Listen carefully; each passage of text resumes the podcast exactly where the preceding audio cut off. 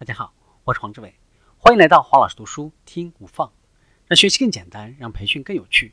我们继续分享营销领导力第十一条原则：了解你的激励方式。我们可以按照下面三个步骤来找到和打造一颗充满感召力的心。第一步，确认有什么事情能够让你精神振奋。如果你正在做你热爱的、认定的、看重的。或者只是单纯向往的事情，那么你或许也很容易激发出自己的潜能。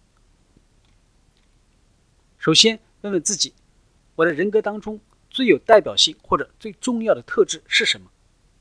其次，花一些时间系统的反思你的职业生涯和你目前的工作，到底是什么在职业方面激发了自己？第三，做一个为什么、为什么、为什么的练习。首先，在每一张纸上写下一个你在生活当中扮演的角色，写出六到十个。接着，在每一张纸上写出这个角色为什么对你来说很重要的六到十个原因。最后，再看看所有这些为什么，然后选出在这几张纸上重复出现的三到五个原因，即便呢具体的说法不一样。第二步。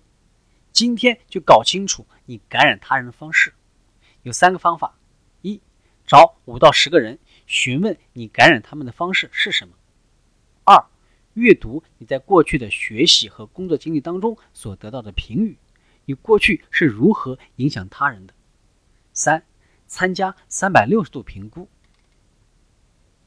第三步，展现有效真实。一，加倍表现。最能够激励他人的行为。二，改变消极的行为。第十二条原则：设定更高的目标。拥有激励人心的个人愿景，也就是设定更高的目标，是营销领导者业务影响力的重要推动力，是营销领导者获取职业成就的首要动力。你需要写下你的营销领导宣言，考虑这些问题。我想在五年后成为什么样子？我将采取哪些重要的步骤实现这一目标？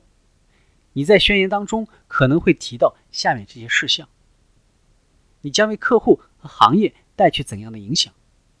你将对公司产生怎样的影响？比如公司的文化和经营业绩？你在职场中会做到什么位置？你将为对你非常重要的人带去怎样的影响？你的心情和健康状况会如何？你将如何平衡你的工作和个人生活？